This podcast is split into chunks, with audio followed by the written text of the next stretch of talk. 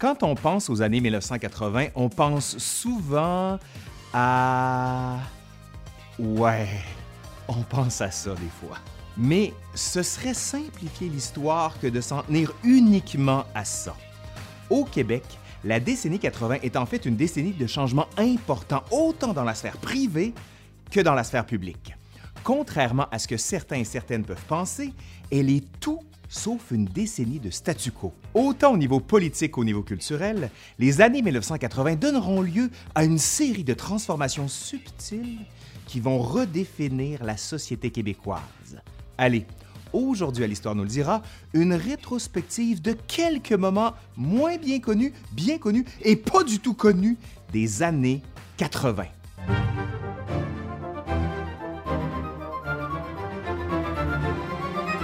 La décennie 1980 commence au Québec par des affrontements de toutes sortes. Au niveau politique, la réélection au fédéral du gouvernement libéral de Pierre Elliott Trudeau alimente au Québec des tensions déjà bien présentes entre souverainistes et fédéralistes. Au palier fédéral, Trudeau défend une plus grande centralisation des pouvoirs, alors qu'au provincial, le premier ministre du Québec, René Lévesque, entend mener un référendum sur la souveraineté du Québec qui en ferait un pays indépendant du Canada.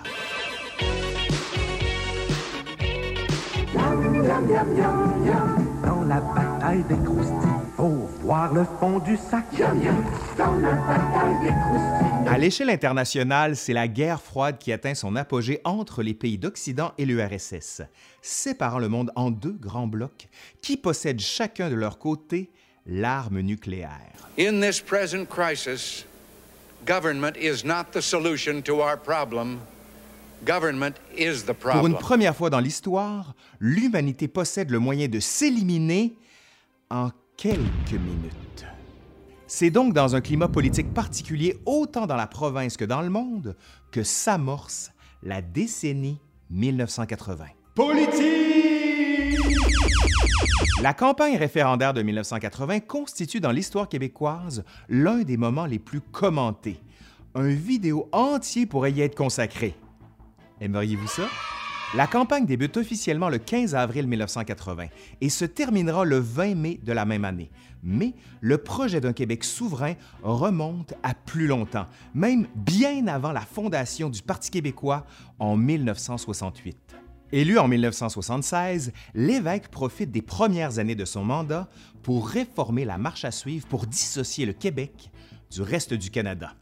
L'idée de faire appel au vote populaire, c'est-à-dire à un référendum, était déjà adoptée par le parti depuis 1974. Mais, une fois élu, l'évêque considère que la procédure nécessite certaines révisions. Il faudra donc attendre 1980 pour que le plan soit mis à exécution. La question, finalement, c'est de savoir si on préfère rester minoritaire ou devenir égaux. Si tout le monde met son oui dans la balance. Les affrontements se font sur plusieurs fronts. Guerre d'image, anticipation sur les conséquences possibles, appel à une destinée historique qu'il faut compléter. D'un côté, les défenseurs du oui tentent de faire valoir que la souveraineté pourrait être réalisée tout en conservant de bonnes relations avec le Canada et donc que le résultat de la décision serait pour l'essentiel de récupérer le pouvoir de choisir le futur de la société québécoise. De l'autre, les défenseurs du non font valoir que le choix de rester au sein du Canada ne serait pas qu'un simple statu quo, le gouvernement fédéral étant lui-même engagé à transformer le visage du pays pour créer une société ouverte, pluraliste et tolérante. Le Québec pourrait alors bénéficier pleinement de ces transformations et bien sûr y prendre part. Les débats se multiplient, les divisions se creusent. Finalement, le 20 mai 1980, la campagne référendaire se clôt avec la tenue d'un vote auquel participera 89% de la population. Les électeurs choisissent alors à 59,5% de maintenir le Québec au sein du Canada. C'est à ce moment que René Lévesque prononcera son discours de défaite, où il avancera? Son bien connu. Si je vous ai bien compris, vous êtes en train de dire à la prochaine fois. Une fois la campagne référendaire terminée, le gouvernement de Pierre Elliott Trudeau fédéral emboîte le pas pour une entreprise majeure. Rapatrier la constitution du pays en sol canadien. La démarche est ambitieuse et a une portée immense. Le Canada pourrait, grâce à elle, modifier sa constitution sans la permission du Royaume-Uni, dont le Canada est toujours le Dominion. To bring Canada's constitution to Canada, to have in it an amending formula, and to have in it a Charter of Rights. Or, pour pouvoir assurer légalement ce rapatriement, le gouvernement de Trudeau se fait indiquer qu'il devra obtenir l'accord d'un nombre substantiel de provinces. Le 4 novembre 1980, le gouvernement fédéral invite donc tous les premiers ministres provinciaux à Ottawa pour négocier le tout.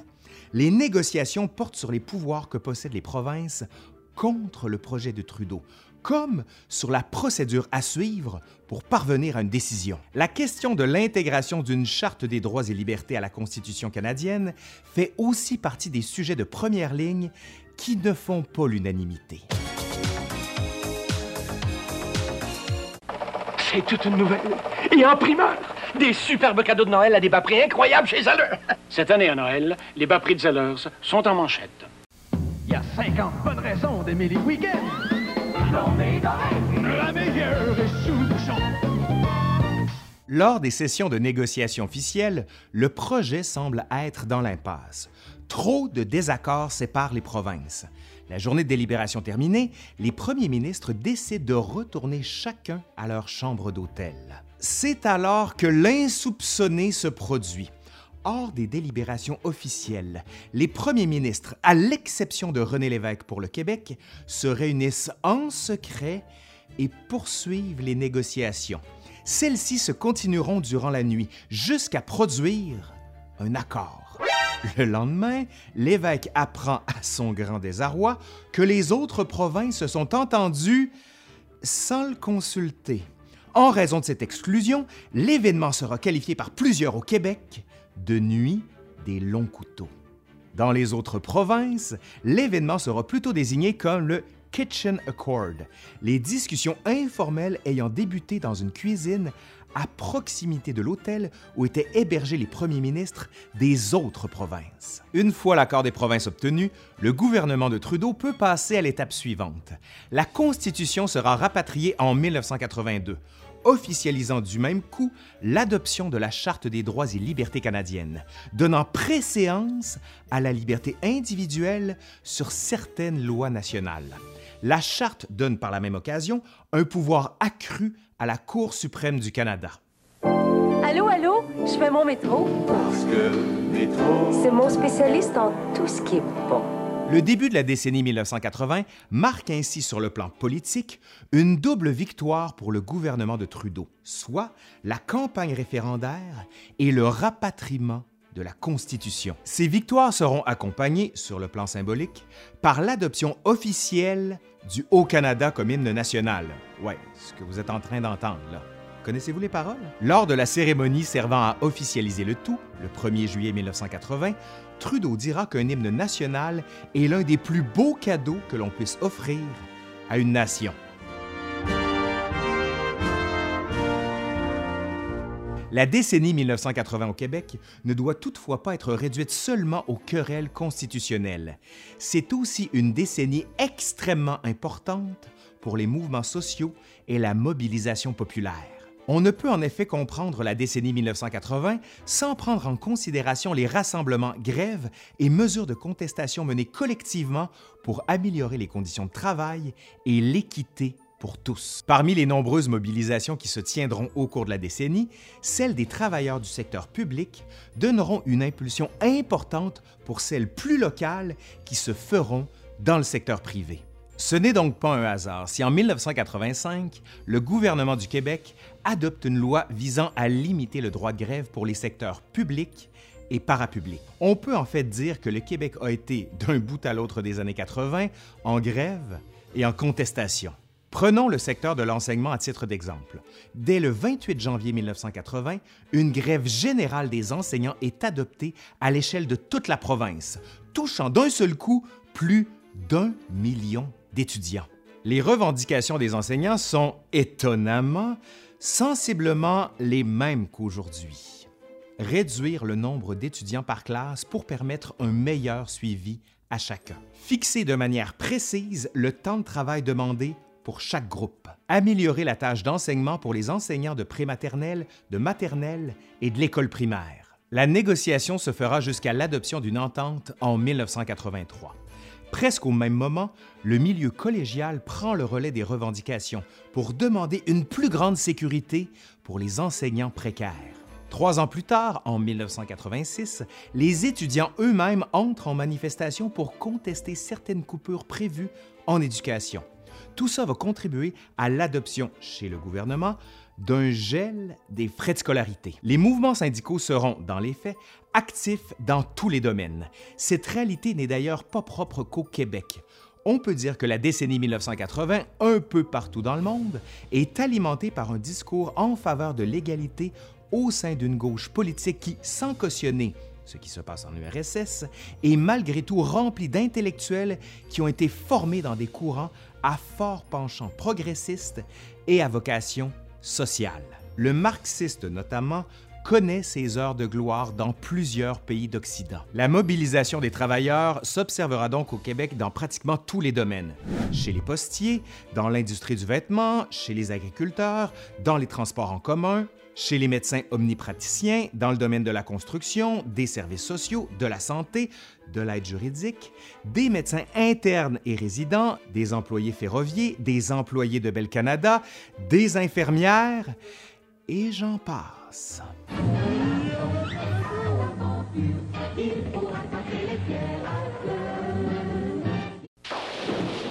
On n'a pas toujours le temps de faire notre soupe. Faut dire qu'il y en a la presque aussi bonne en boîte, la soupe habitant. Il y a un petit peu de nous autres là-dedans. La mobilisation populaire ne se limite d'ailleurs pas aux enjeux de travail. On remarque aussi pour la même période plusieurs thèmes récurrents placés au centre des grands rassemblements. Évidemment, en raison des menaces de guerre avec le RSS, plusieurs mobilisations auront pour thème la paix, le désarmement du Canada et le rejet du nucléaire. D'autres porteront sur la question de la défense du français au Québec. En effet, l'adoption de la Charte des droits et libertés du Canada a pour conséquence de favoriser certains jugements de la Cour suprême, limitant l'application de la loi 101 au Québec, en vigueur depuis 1977. Ces jugements remettront ainsi de l'avant la question de la protection du français dans un pays majoritairement anglophone et donnera lieu à plusieurs manifestations de grande ampleur, dont notamment celle du 12 mars 1989, où près de 60 000 personnes marcheront à Montréal pour réclamer le maintien complet de la loi 101.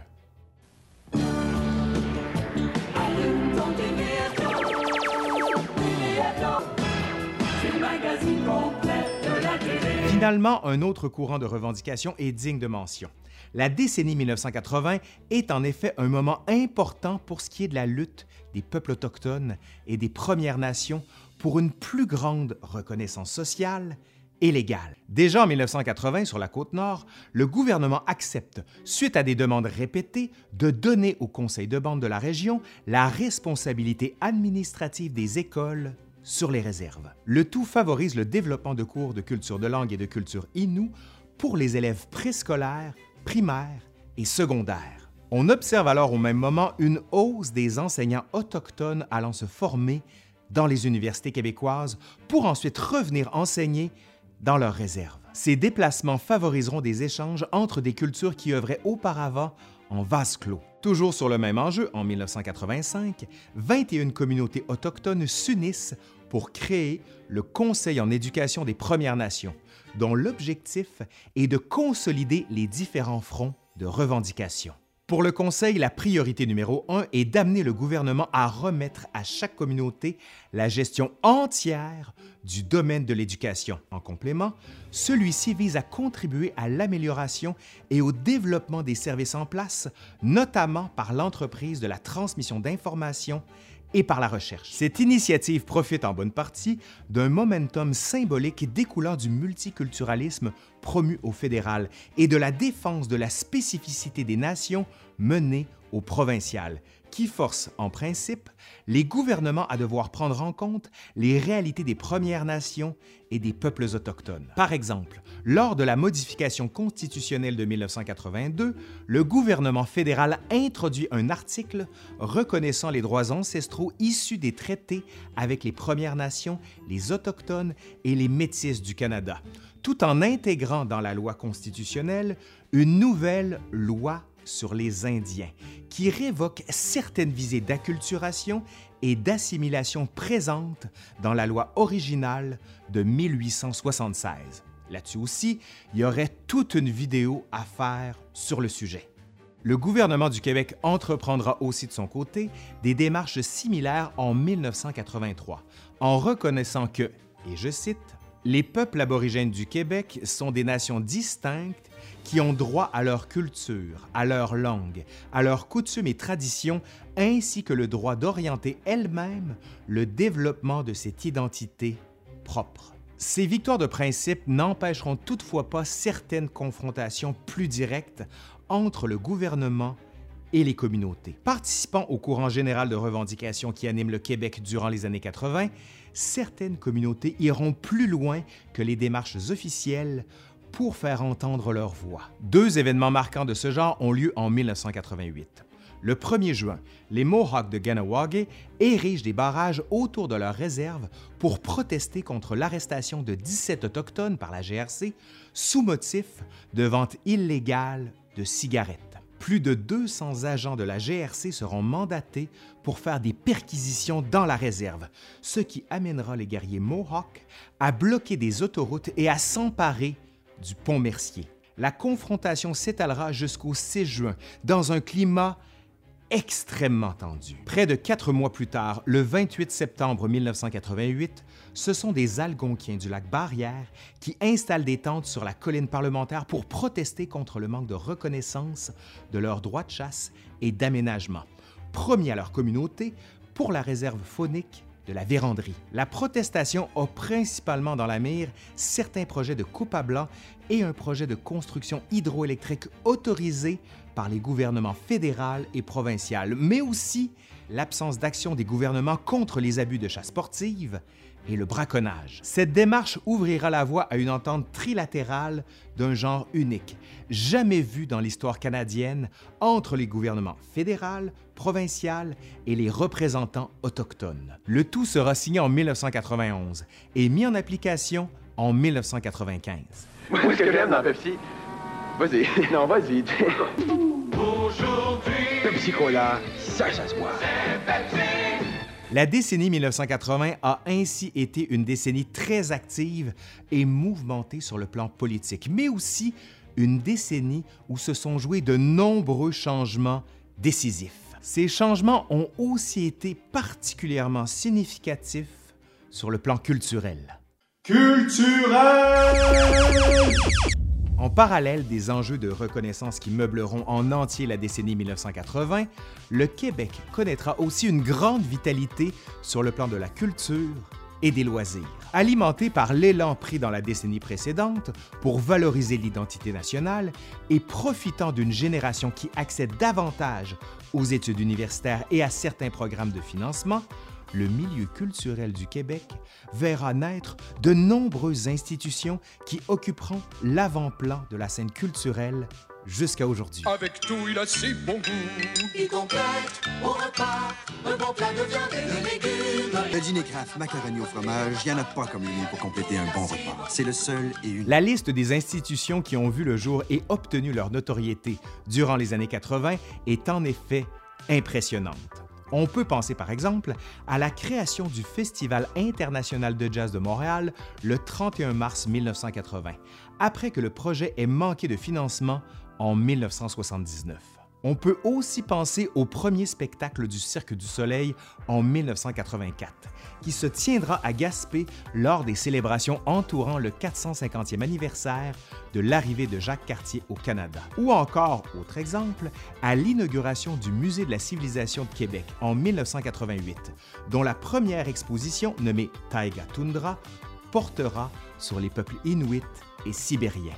À Montréal, les arts de la scène connaissent pour leur part plusieurs étapes importantes qui contribueront à la formation des spécialités québécoises, comme la première édition du Festival Juste pour rire en 1983, qui deviendra une référence en Amérique du Nord, mais aussi le développement de la Ligue nationale d'improvisation, fondée en 1977 par Robert Gravel et Yvon Leduc, dont les spectacles seront diffusés avec succès à Radio-Québec de 1982 à 1988.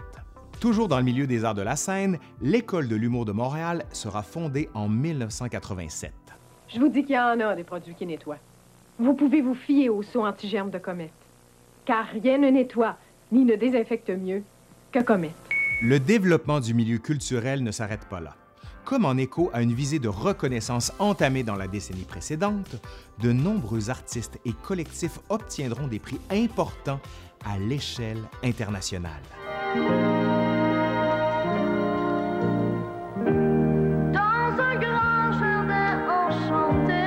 Évidemment, on le sait, les années 80 marquent l'envolée de notre Céline nationale, notamment par le succès de ses albums au Québec, mais aussi par ses victoires lors de deux concours internationaux importants, soit le Festival de la chanson de Tokyo en 1982, mais surtout le très populaire concours Eurovision en 1988, où elle l'emporte sous la bannière de la Suisse grâce à sa performance de Ne partez pas sans moi.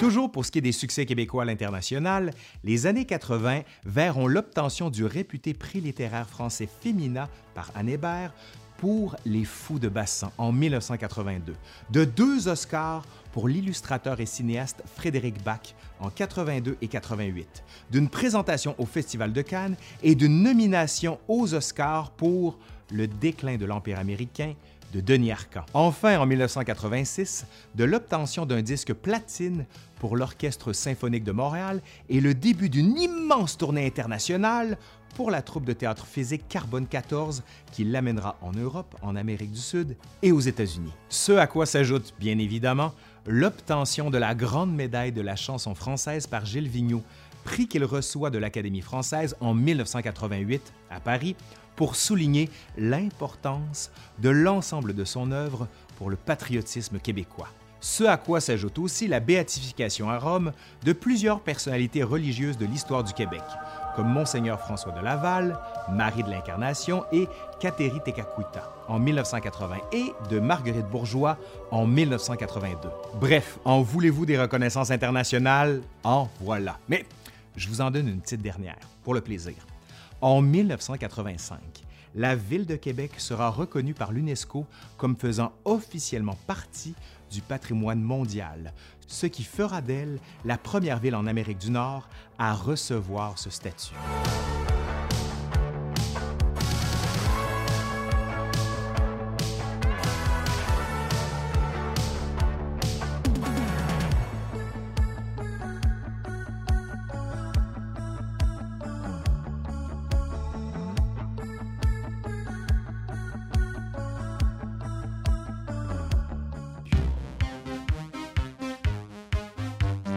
Nous, à la douane et Axis, ne chassons pas que les contrebandiers. Nous jouons aussi le rôle d'inspecteur. Une présentation de Douane et Axis Canada. Préparez-vous, une comme Juicy Fruit.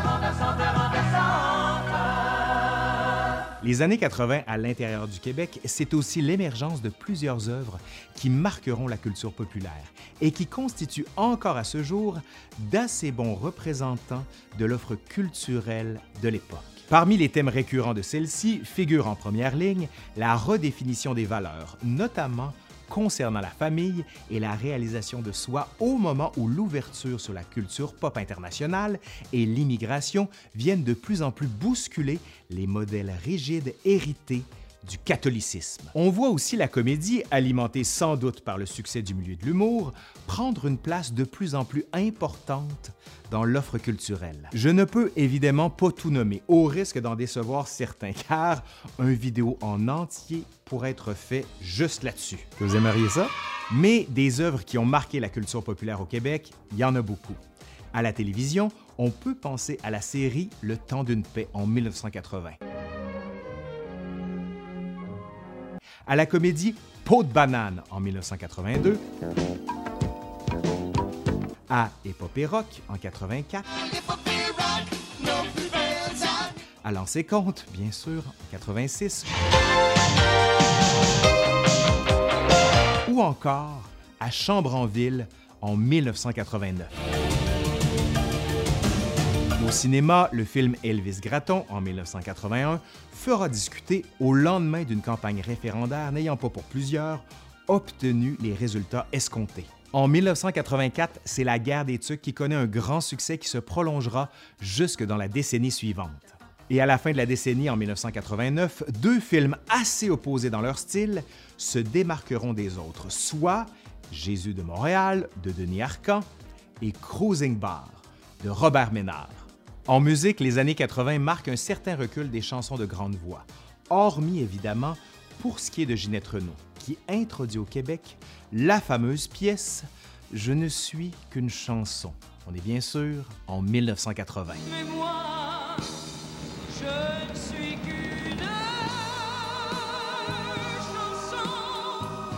Le reste de la décennie donnera plutôt place à une importante américanisation de la musique québécoise, qui sera de plus en plus influencée par le rock, le country, la pop et bien sûr cette pop d'où vient-elle? De nos voisins du Sud, les États-Unis. La décennie verra ainsi se succéder de grands succès radio comme Hélène de Rock Voisine, Toujours vivant de Jerry Boulet, Incognito de Céline Dion, Oxygène de Diane Dufresne, Quand on est en amour de Patrick Normand, Je t'aime comme un fou de Robert Charlebois, sans oublier d'autres méga succès québécois comme Ce soir l'amour est dans tes yeux de Martine Sinclair bien sûr, Tourne la page de René Simard et Nathalie Simard, Bye Bye mon cowboy de Mitsu et Les yeux du cœur, duo de Marjo et de Jerry Boulet.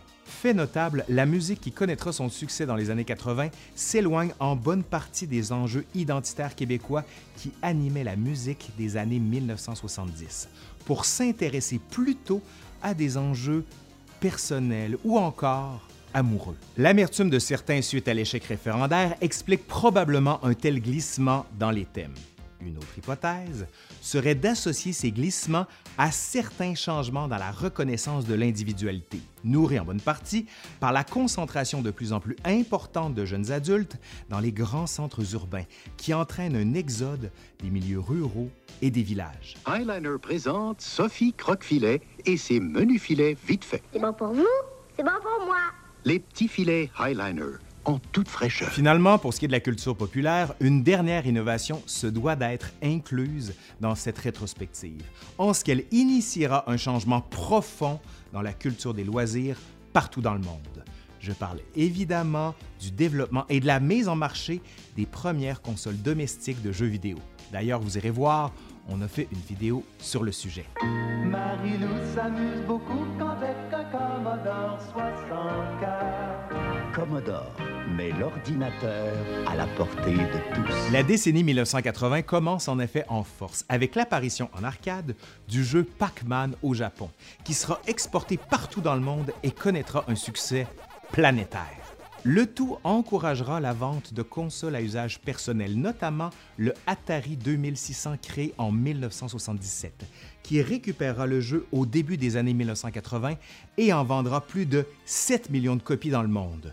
Le succès de l'Atari encouragera ensuite le développement d'autres consoles, comme le Coleco ou le Game Watch, où l'on retrouve les premières versions portables du jeu d'arcade Donkey Kong. Et immédiatement après un court crash de l'industrie du jeu vidéo en 1983, une firme japonaise sortira bien humblement une toute petite console, le Nintendo Entertainment System. Ça vous dit quelque chose? Bon, je le sais, il y a plein de sujets qui n'ont pas été traités dans cette vidéo et qui mériteraient de l'être. Ne vous gênez pas d'ailleurs pour en écrire dans les commentaires si vous considérez qu'il y a certains oublis qui mériteraient d'y être. Pour conclure, je vous propose de souligner certains événements marquants en rafale. En rafale! Les années 1980, c'est aussi certains événements tragiques qui ont marqué la population québécoise. C'est l'incendie du 1er janvier 1980 à Chapet qui fera une quarantaine de morts et une cinquantaine de blessés c'est le décès du pilote automobile Gilles Villeneuve en 1980 en pleine course de Grand Prix à Zolder en Belgique. C'est l'attentat à l'Assemblée nationale du 8 mai 1984 où un ancien militaire entrera avec une mitraillette et fera trois morts et 13 blessés avant de se rendre à la police. C'est un attentat à la bombe le 9 septembre suivant à la gare centrale de Montréal qui fera trois morts et 30 blessés. C'est la série de scandales émergents des commissions d'enquête portant sur le financement du stade olympique qui révéleront au grand jour comment les dépenses pour sa construction déborderont de loin celles initialement prévues c'est l'échec de l'accord du lac Meech en 1987 qui visait à convaincre le Québec de signer la loi constitutionnelle de 1982. C'est l'écroulement du marché boursier de 1987 qui plongera l'Amérique du Nord en récession. C'est aussi la tuerie de l'école polytechnique le 6 décembre 1989 qui causera la mort de 14 femmes et blessera 13 autres personnes cet événement est encore à ce jour considéré comme l'acte terroriste antiféministe le plus important de l'histoire du Québec.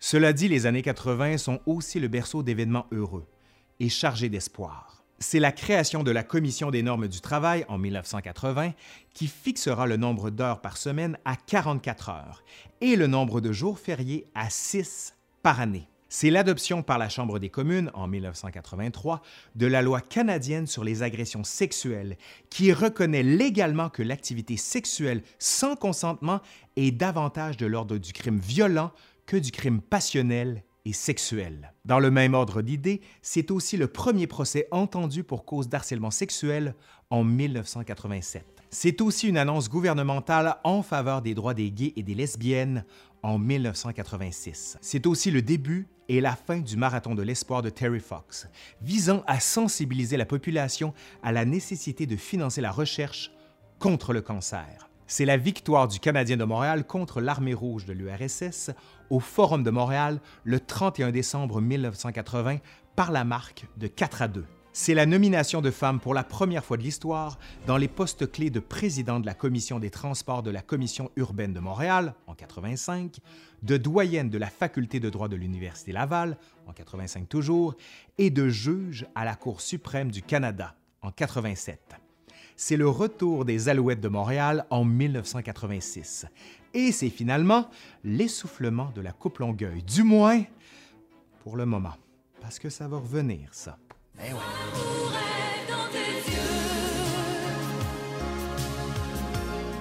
Allez, c'est fini pour aujourd'hui. J'espère que ça vous a plu. Un grand merci à Louis-Étienne Villeneuve qui a largement collaboré à cette vidéo. Si ça vous a plu, dites-le. Mais surtout, je veux savoir quel est, selon vous, l'événement le plus marquant des années 80 au Québec? Ça peut même être un événement personnel. Allez, je suis Laurent Turcot de l'Histoire nous le dira et je vous dis à la prochaine. Mais surtout, ah oui, j'allais oublier, faites un pouce par en l'air, partagez, commentez, faites vivre la vidéo et allez voir le Patreon. Allez, salut, bye. Et si on retournait dans les années 80, juste pour le fun.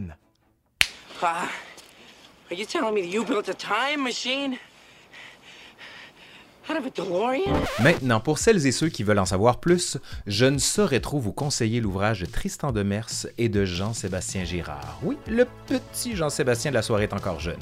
Québec 80, la pop culture pour les irréductibles nostalgiques du cube Rubik, des vêtements fluo et de peau de banane.